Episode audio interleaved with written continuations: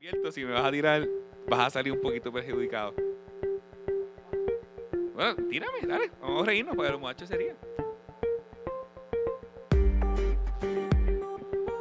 Me está amenazando, ¿verdad?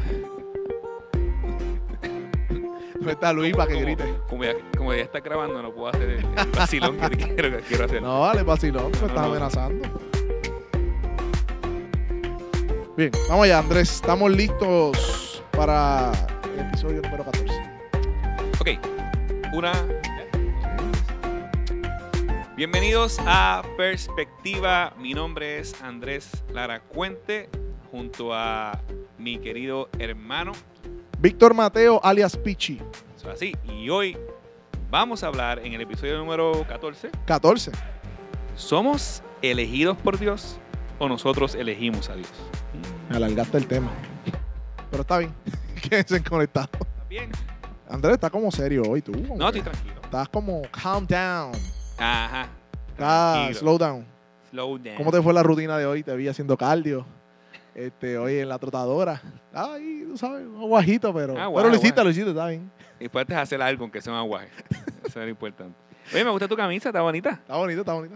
Está al revés, pero, Perspectiva. pero No, no, no, está bien hecha. no está al revés. Está bien, Andrés. La, Michi, estás ahorcado. la camisa, la se, usa, camisa al la camisa se usa como no la quiero usar. Ah, no, seguro, seguro. Eh, Pero ese no es el tema. Ese, no, es, otro tema. ese es otro tema. No voy a hablar de la soberanía de Dios ni la- si yo Sí, elegí sí. ponerme la camisa al revés. Sí. El punto es, Andrés, que, que- que espero que hayas tenido un buen día de cardio. Gracias, Este, Eso re- revitaliza el día, ¿no? Y te hace sentir un poquito más con energía. Yes. Este, nada, eh, para la próxima por lo menos dura 20 minutos o algo. Sí, el lo- punto es, este, sí, gracias a todos por conectar. A pesar de tus chistes mongo, lo más importante de todo esto, gracias por, ¿verdad? por sintonizarnos. Y lo más importante es que había muchas máquinas, pero yo Ah. decidí escoger la máquina. Oh, Para- qué transición más mala. Tú decidiste coger la máquina. Ajá, para hacer el, el cálculo. Ven acá, eh, hay personas que, que como que este tema les inquieta. ¿Dios nos elige o nosotros elegimos a Dios? Es como que usualmente cuando tú dices que Dios elige a alguien, rápido se levanta una bandera de injusticia, de incomodidad. ¿Qué pasó con el libre albedrío? Somos nosotros. La Biblia no dice que tenemos que arrepentirnos. La Biblia no nos llama arrepentimiento. ¿Qué es esto de... la, la vez pasada hablamos de la soberanía de Dios y que Dios controla todo. ¿Eso incluye quiénes son salvos y quiénes no?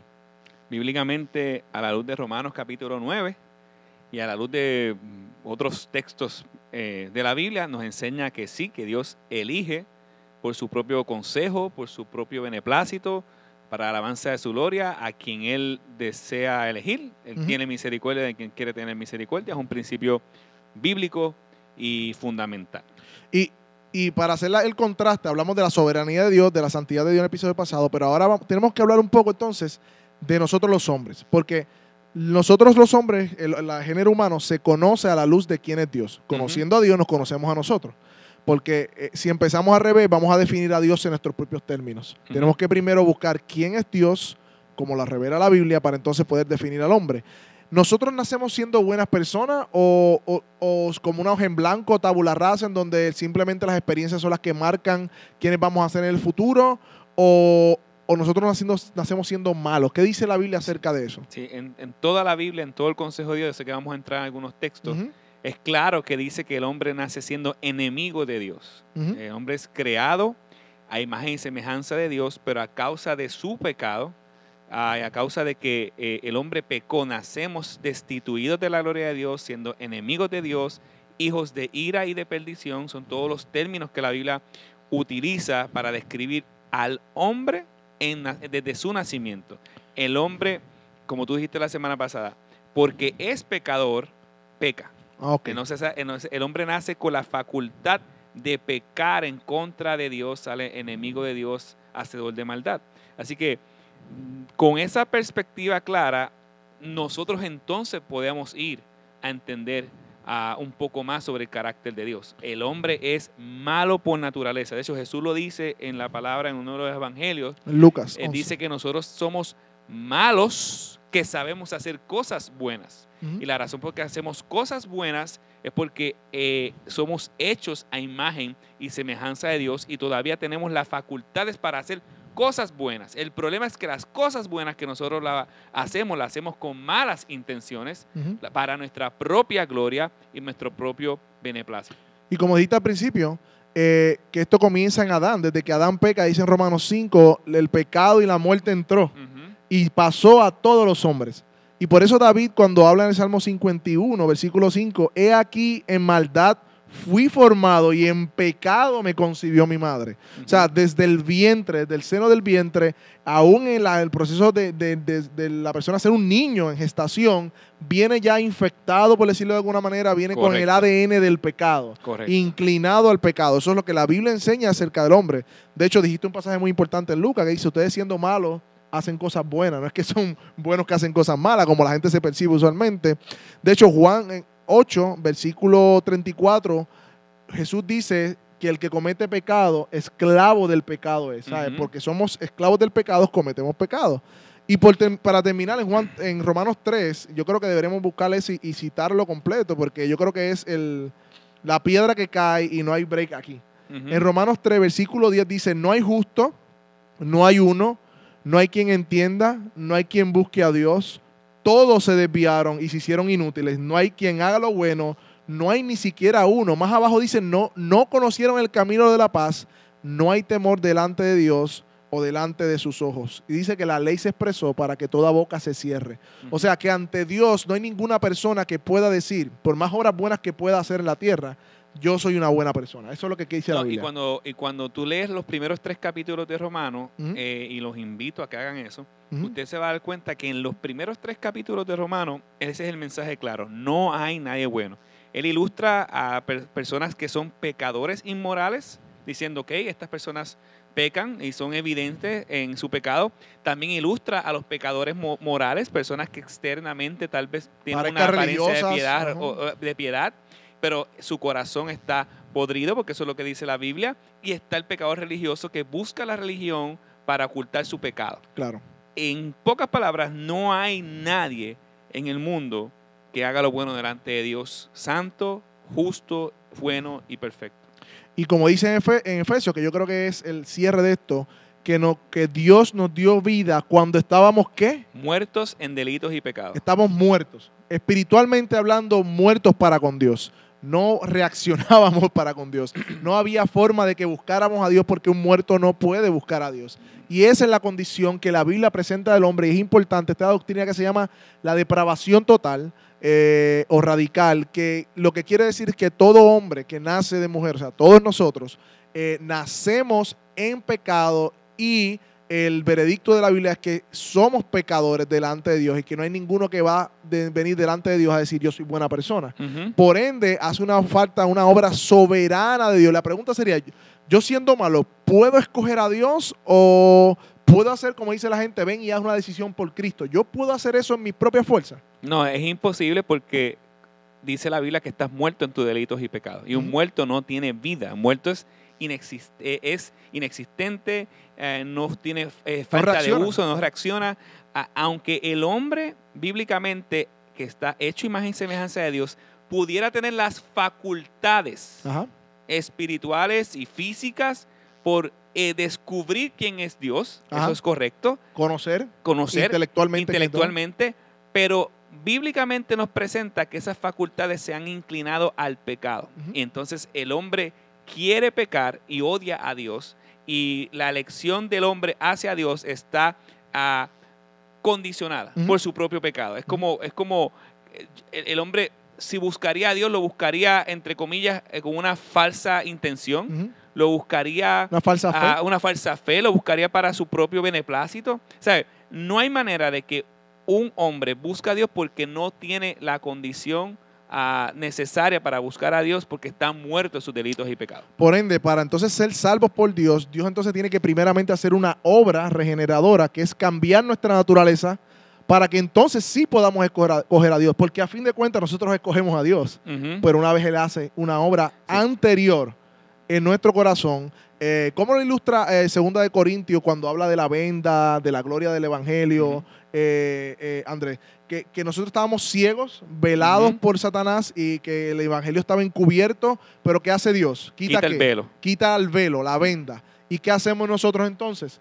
Respondemos. Respondemos. ¿Pero por qué? Porque nos quitó la venda. Claro. Pues, pues, pues, me explico. Bíblicamente no hay ni un solo personaje, ni uno, que haya por su propia iniciativa buscado a Dios. Ujú. Ni Siempre uno. hay una obra que- de Dios que precede. Todo el hombre, en la Biblia muestra que Dios busca al hombre primero. ¿Quién eligió a los apóstoles? ¿Quién eligió a los discípulos? ¿Quién eligió a Abraham? ¿Esto ¿Quién es algo eligió del a Nuevo David? Testamento? Eso te iba a decir. ¿Esto es algo del Nuevo No. Testamento? ¿Quién eligió? ¿Quién fue Noé? ¿Quién halló eligió a. Noé? O sea, Abraham. todo es Dios obrando. Y por supuesto, Moisés. esta parte es importante.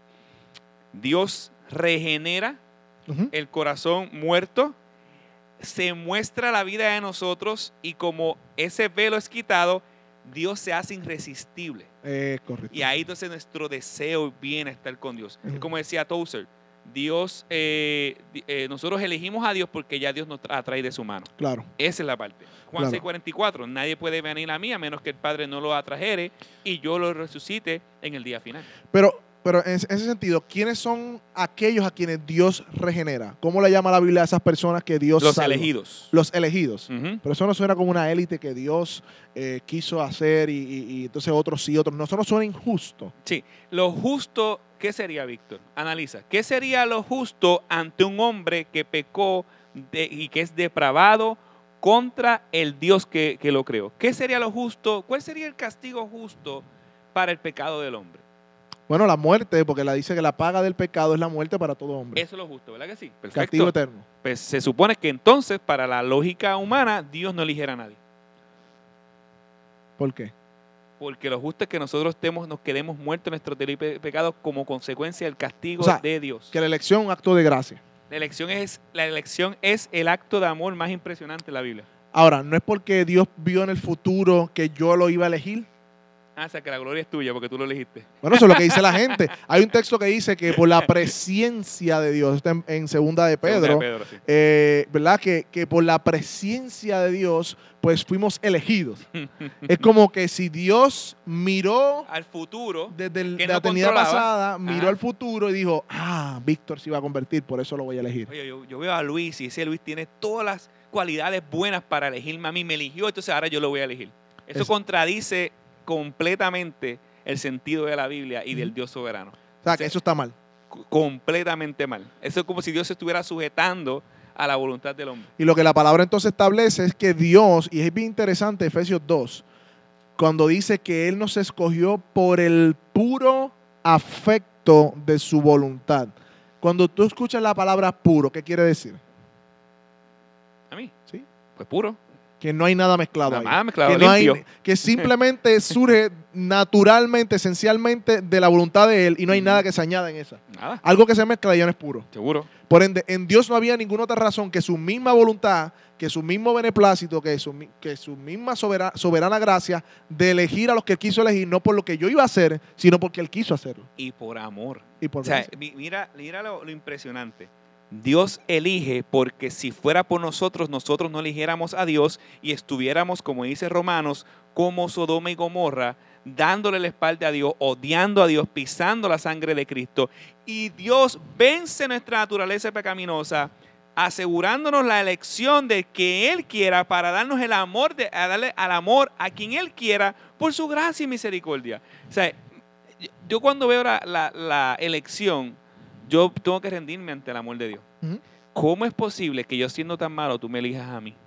¡Wow! ¡Qué Como lo- impresionante! Como lo dice Efesios, según nos escogió en Él, mira cuándo, antes de la fundación del mundo, para que fuéramos santos y sin mancha delante de Él, habiéndonos, y esta palabra le tiene miedo a la gente, predestinado en amor para ser adoptado hijo suyo. O sea, que Él de desde antes de nosotros hacer cualquier cosa, cualquier cosa buena o mala, como dice en Romanos 9 también acerca de. Saúl, Dios eligió a Jacob en vez de Saúl. Igualmente dice que nos escogió a nosotros antes de la fundación del mundo para que fuésemos santos y sin mancha, nos predestinó en amor para ser adoptados hijos suyos por medio de Jesucristo y la razón es para la alabanza de la gloria de su gracia que nos concedió como gratuitamente en el amado.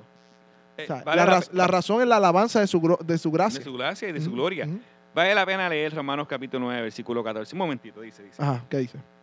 ¿Qué diremos entonces? ¿Que hay injusticia en Dios? ¿Por qué? Porque escogió a uno y otro no. De ningún modo, porque él dice a Moisés, "Tren- tendré misericordia del que yo tenga misericordia y tendré compasión del que yo tenga compasión. Así que no depende del que quiere ni del que corre, sino de Dios quien tiene misericordia. Entonces, y por ahí sigue, porque la escritura dice a Faraón, para esto mismo te he levantado para demostrar mi poder en ti y para que mi nombre sea proclamado por toda la tierra. Ajá. Así que del que, del que quiere tiene misericordia y al que quiere endurece. Entonces, y él sigue diciendo, me dirás entonces, ¿por qué pues todavía reprocha a Dios? Porque ¿quién resiste a su voluntad? Al contrario, ¿quién eres tú, oh Hombre. hombre, que le contestas a Dios? ¿Dirá acaso el objeto moldeado al que lo moldea, lo modela, Ajá. ¿por qué me hiciste así? ¿O no tiene el alfarero derecho sobre el barro de hacer de la misma masa un vaso para uso honorable y otro para un uso ordinario? ¿Y qué si Dios, aunque dispuesto a demostrar su ira y hacer notorio su poder, soportó con mucha paciencia los vasos de ira preparados para destrucción? Lo hizo para dar a conocer las riquezas de su gloria sobre los vasos de misericordia que de antemano él preparó para gloria. Eh, Es eh, decir, nosotros a quienes también llamó, no solo entre judíos, también entre los gentiles. Qué, qué- qué interesante, eso está tan claro ahí en la Biblia. No y en la mayoría de las iglesias evangélicas, y- evangélicas niegan una doctrina tan clara de las escrituras como esta. Que Dios por su beneplácito, porque así querido, porque en su por el puro afecto de su voluntad y para su gloria, haya elegido a personas para salvarlas y darles misericordia en vez de juicio. Porque todos merecíamos juicio, pero Él decidió que algunos tuvieran misericordia y otros tuvieran juicio. Él sigue siendo justo. Miren qué interesante. Había uno que estaba discutiendo, parece con Pablo, ¿verdad? Un uno que está discutiendo imaginariamente con Pablo y le dice, pues entonces eh, Dios es injusto y, y dice, pero ¿quién eres tú, oh hombre? Y, y a- y aquí es que yo llego a este punto. Yo creo que la gente, la imagen que tiene del Dios de la Biblia no es el Dios de la Biblia en general. Porque le molesta a la gente que Dios sea Dios. Y hoy día en una cultura eh, tan inclusiva, entre paréntesis, porque no es nada inclusiva, tan eh, democrática, que no es nada democrática, porque simplemente eh, democrática si define democracia a sus términos y a lo que ellos quieren oír,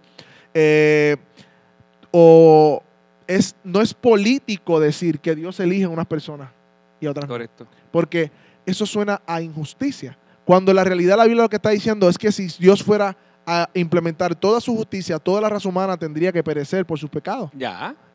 Eso es todo. Así que Dios está teniendo misericordia y nosotros como, por eso dice, "¿Qué- ¿quién eres tú, oh hombre? Siéntate en su silla, deja de juzgar a Dios, que tú no eres Dios, para, para, y tú no vas a entender ni, ni, ni siquiera una cuarta parte de la sabiduría y la grandeza de Dios. Por ende, sométete en humildad a ese conocimiento de Dios. Y eso es lo que muchas personas, aún en el ámbito evangélico, no quieren eh, procesar y, y siguen chocando con esta doctrina. Y hasta que no la conozcan y no, y no la abracen y la atesoren, no podemos ni siquiera atesorar la gracia si no fuera por la elección. Eso, ese es el punto. Es el acto ¿Mm? de misericordia más impresionante que yo he visto en mi vida. De hecho, la cruz dice que fue predestinada también desde antes de la fundación del mundo, Ajá. a la luz de primera de Pedro.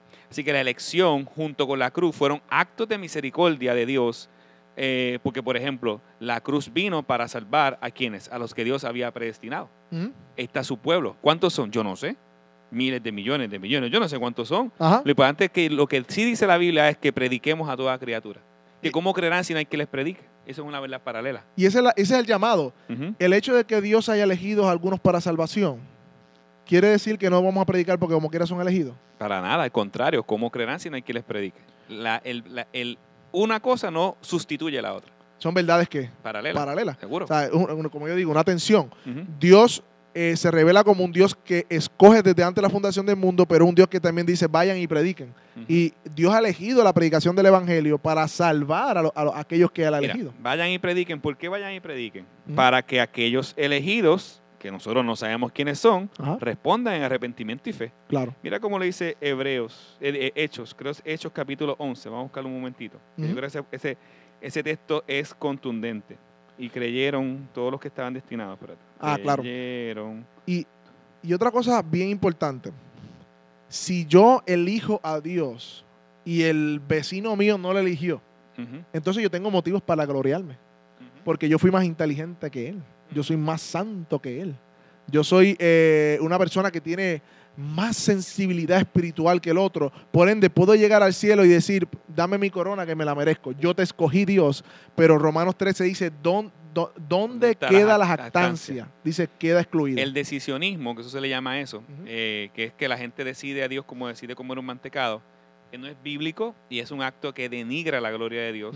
Y mira lo que dice Romanos capítulo, Hechos capítulo 13, versículo 48, márquelo ahí en su Biblia. Ajá. Oyendo esto los gentiles se regocijaban y glorificaban la palabra del Señor y creyeron cuantos estaban ordenados a vida eterna. Ujú. No cre- to- todos se regocijaron, todos celebraron, pero solamente los ordenados a vida eterna son los que creen por medio de la predicación de la palabra.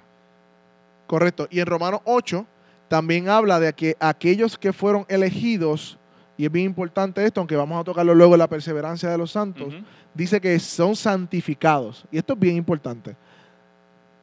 Toda Sí. persona salva por la obra y la gracia de nuestro Señor Jesucristo se va a mostrar en frutos, que hemos dicho mucho en muchos podcasts ya pasados, de santificación en su vida. Una de las marcas de un verdadero creyente elegido por Dios es que dice que ha sido escogido para buenas obras que Él preparó de antemano. De hecho, la base de la elección es la santificación. O sea, eh, fuiste elegido para santificación. Lo que pasa es que hoy día, en, en la mayoría de las iglesias, te ponen las obras antes de la salvación. Te dice, tienes que hacer para llegar a ser. La Biblia nos dice, porque eres, entonces haces. Haces. Así es, una consecuencia de la Eh, Exacto, elección. porque yo he escuchado que aún en, en- en iglesias que dicen que la salvación es como el seguro social. Tú tienes que trabajar para acumular, para cuando mueras tengas entonces Lo que pasa es que de eso- dónde colectar. ¿Tú escuchabas eso en iglesia Sí, evangélica? Pues, o sea, eso no viene del evangélico, de la, de la doctrina evangélica. ¿Sabes dónde viene eso? de los Sí, musulmanes. de los musulmanes, mira. Sino porque los musulmanes es, es como una cuenta. Y si acaso y llegas, y si Alá te recibe, entonces esa, esa se te acredita a tu... A tu a Pero tu hoy día ese es el pensamiento que se tiene en la mayoría de la iglesia evangélica, que nosotros tenemos que hacer para ver si llegamos a ser salvos y entonces es recompensado por nuestras obras. Cuando la Biblia presenta que Dios primero salva al creyente y porque es salvo, porque ha sido santificado, porque ha sido elegido por gracia, por eso es que entonces en amor y gratitud sirve a un Dios para y está en buenas obras, que también esas buenas obras, dice la Biblia, en fueron preparadas de de, ante- de antemano. antemano. Así que tanto la salvación como las buenas obras Dios las preparó. de No antemano. hay gloria nuestra. O sea, La todo- salvación es del Señor. Todo, te- todo creyente termina así, alabando a Dios por su infinita sabiduría y porque si fuese por nosotros, nosotros no podemos ni queremos escoger a Dios por nuestro propio pecado. Ujú. Punto. Dios nos elige y porque nos elige nosotros lo seguimos hasta el fin del mundo. Amén. Así que yo creo que esa es la doctrina, hablamos de la doctrina de la depravación total, ahora la doctrina de la, De la elección. ¿Me Y la semana pasada, la doctrina De la- de la soberanía de Dios.